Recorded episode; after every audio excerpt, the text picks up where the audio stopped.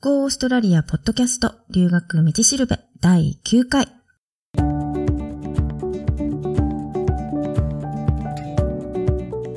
Go オーストラリアポッドキャストの留学道しるべは、オーストラリアも留学も初めてという人のためのポッドキャストで、留学のこと、英語のこと、現地での生活のこと、それから習慣の違いとか、オーストラリア留学に関するいろんなことについて、パース在住の留学コンサルタント、ふみがお伝えしていきます。え今日のトピックは、留学エージェントって高いその2です。で、前回は第一ステップとして、留学エージェントの手配料が有料か無料かっていうのを見極めるということだったんですけど、今回は2番目のステップとして、留学エージェントにコンタクトを取る前の準備編ですね。で、それで知っておきたいこととか、決めておきたいことについて話をしたいと思います。で、まずあの、留学エージェントにコンタクトを取るときに目につくのが、特に日本の場合だったら、無料資料請求とか、無料留学セミナーとか、あるいは留学フェアとか、あと留学カウンセリング相談とか、まあ大体こんな感じですよね。で、まずこの無料資料請求なんですけど、これはもうそのまま無料で資料がもらえる。つまり、留学エージェントの広告パンフレットっていうか、そういうのを送ってきてもらえるんですね。で、今あのインターネットとかでもいろんな留学エージェントにもう一括して資料請求っていうのができるあのサイトもあるんですね。で、まあ、すごい便利って思うと思うんですけど、まあ、確かにね、ただでもらえるものならもらっておいてもいいか、損することはないし、とか思う人もいるかもしれないんですけど、実は留学が初めてで、まだ何もわからないっていう人が無料で資料を請求する場合は、ちょっと気をつけておいた方がいいですね。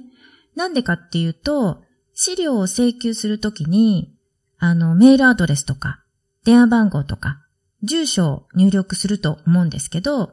まあ、その入力した住所宛てに資料を送ってくれることになるわけなんですけど、資料を送ってもらうっていうこと自体はね、あの、全然問題ないと思うんですよ。ただ、その後がね、問題になることもあるんですね。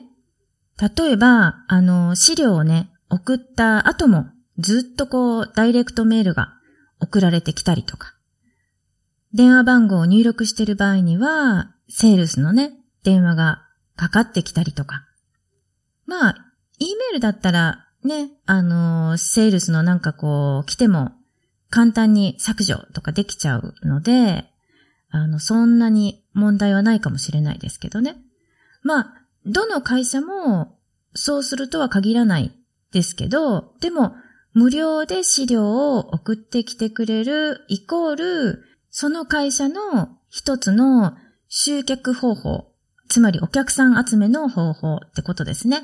それですよっていう、そういうことを頭に入れておいた方がいいですね。あとあの、無料のね、資料をいろいろ、まあ、取り寄せたとしても、結局あの、インターネットで調べた時と同じで、いくつもあると、どれもこう、同じように見えてきて、結局はどれにしたらいいかわからないっていうことになって、混乱してしまうと思うんですよね。なので、たくさん取り寄せればいいっていうものじゃないですよね。で、あの、もし、あの、オーストラリアのね、留学について、まあ、大まかなこと、概要みたいなことが知りたいっていう場合は、オーストラリアの政府が毎年あの無料で発行しているオーストラリア留学ガイドブックっていうのがあるんですね。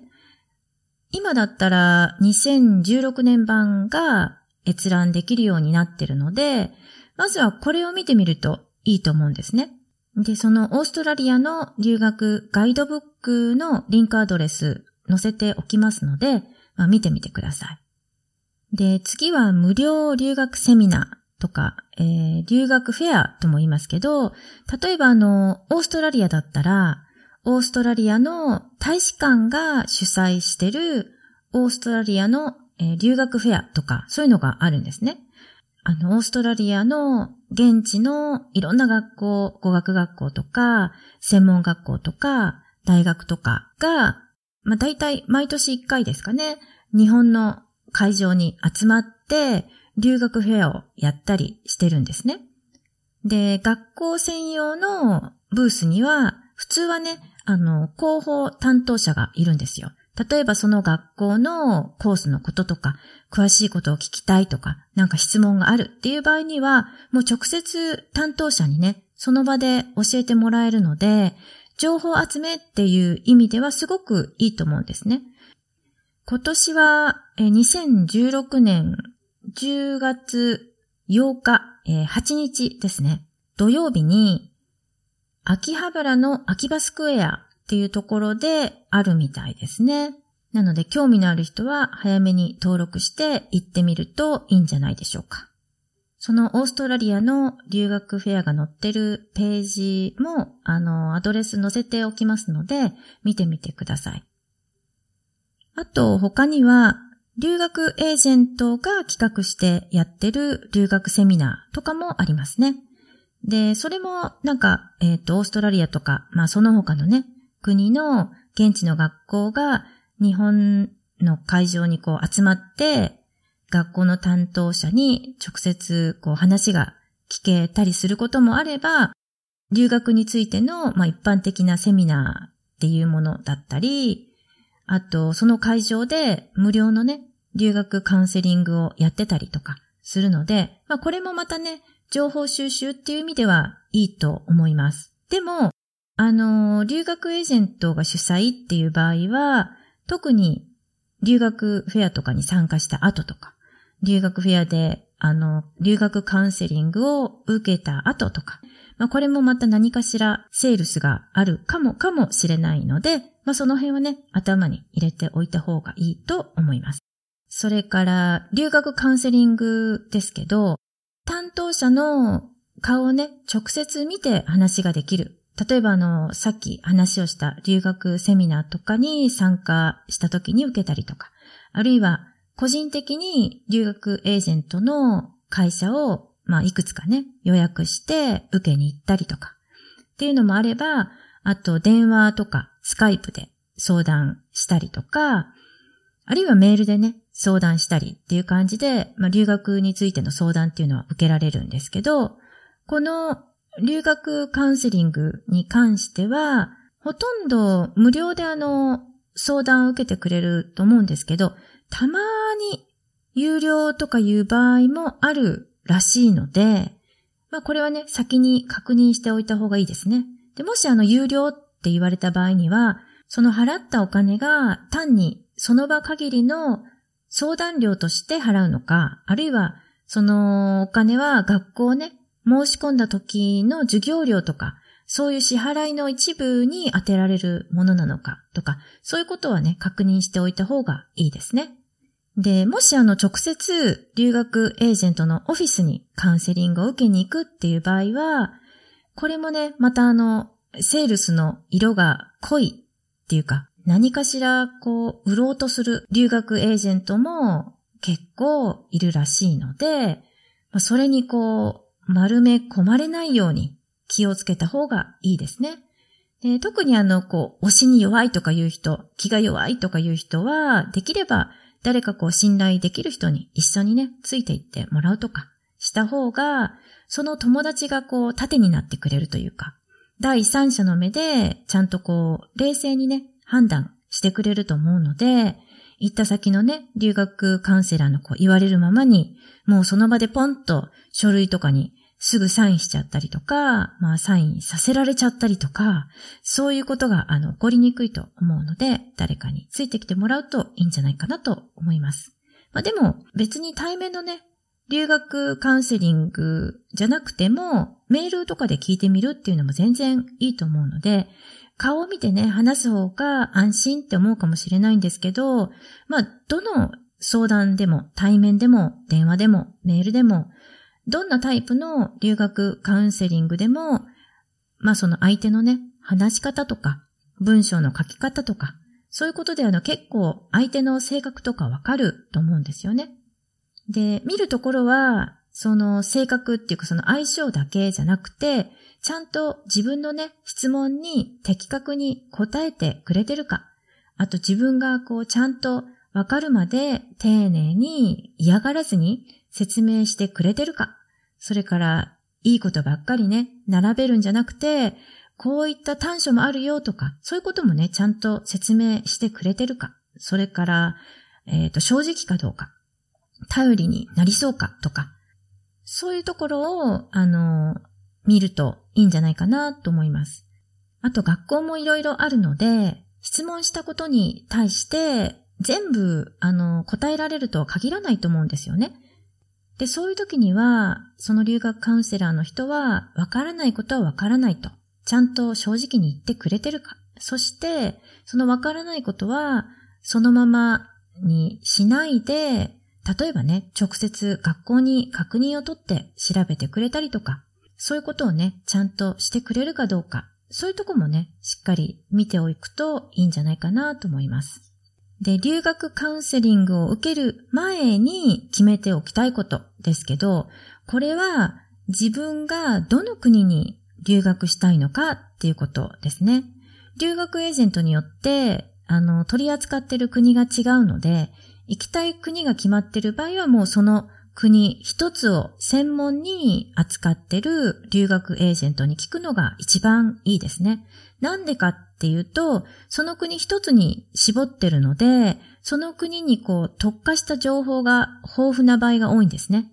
なので、自分の留学したい国がオーストラリアだったら、オーストラリア留学専門の留学エージェントに相談するのが一番いいと思います。で、できればね、日本じゃなくて、現地の留学エージェントの方がもっといいと思います。やっぱりあの、現地に実際住んでて、そこで毎日生活してるっていうことは、現地の生の情報がね、すぐに聞けるので、強いと思います。あの、日本にいるからわからないことっていうか、肌で感じれないこと、見聞きできないことっていうのはすごいいっぱいあると思うんですよね。例えば、本当にあの、ごく簡単なことっていうと、その国とか、え都市の気候とかね、あの、いつだったか、パースの、まあ、地元のね、情報誌があるんですけど、それで読んだんだと思うんですけどね、あの、誰かが、あの、パースはね、温暖な気候だから、冬もね、寒くないって日本のエージェントから聞いてました。でも、実際来てみたらすごく寒かったって感想を言ってる人がいたんですよね。パースのね、冬は寒いです。あの、前にもちょっとね、話しましたけど、冬のね、最低気温とかマイナスになることも時々あったりするし、風も強いし、まあそれでも日中はね、日向にいれば結構暖かかったりして、15度前後ぐらいまで上がるかなうん、そういうこともあるんですけど、まあ朝晩はね、3度前後ぐらいだったりとか。なので、パースのね、冬は基本的に寒いんですよ。で、そういうね、気候とかっていうのは、渡航する、まあ時期をね、決めたりとか、あるいは服装のね、なんかこう準備をするときとか、結構必要な情報ですよね。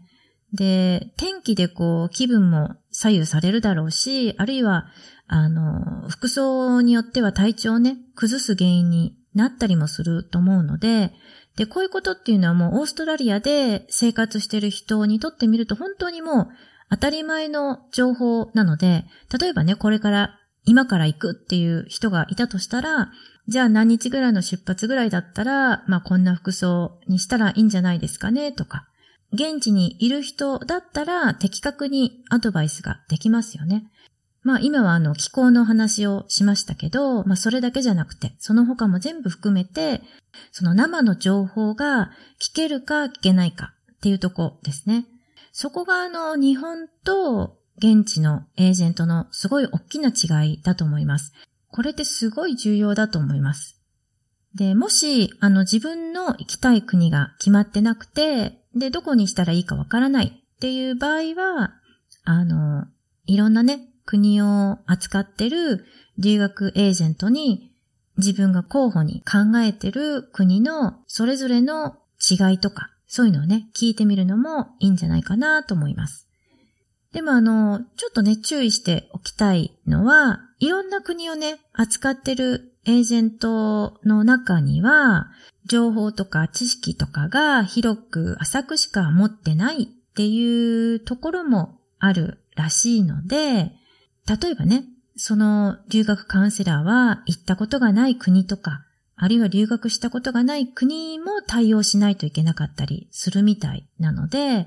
あと他にはね、留学カウンセラーの人が留学経験があるって言ってても、実はかなりこう短期間だったり、あるいは全く留学経験がないっていう人も留学カウンセリングをしてたりするらしいので、まあ、それがね、ダメっていうわけじゃないんですけど、やっぱり経験者とそうじゃない人っていうのは全然違うと思うんですよね。なのでまあ、留学相談のカウンセリングを受けに行った時とか、あるいはあのメールの相談でもね、担当者の人にちょっと聞いてみたらいいですよね。その国に留学してた経験ありますかとか、あるいはその、どのくらいね、留学してたんですかって、何を勉強してたんでしょう？で、どんなことしてたんですか？とかね。なんかまあ、ちょっと質問攻めに聞こえますけど、でも、結構あの、カウンセリング受けてる時に自然にこう自分の経験の話とかね、出てくるんじゃないかなと思いますけどね。まあちょっとそういうのがあまりないようだったら、こっちからちょっと聞いてみると。普通はね、留学に関して自分がわからないことについてなんか質問するっていうパターンが多いと思うんですけど、まあ、留学カウンセラーの、まあ、その担当者の人がどういう人なのかっていうのも、やっぱりちゃんと知っておきたいと思うんですよね。なので、人柄っていうのももちろんなんですけど、その担当者自身の留学経験とか海外経験とかそういうのについて質問することで、その担当の留学カウンセラーがどういう人なのかっていうのをこう知る手がかりになるんじゃないかなと思います。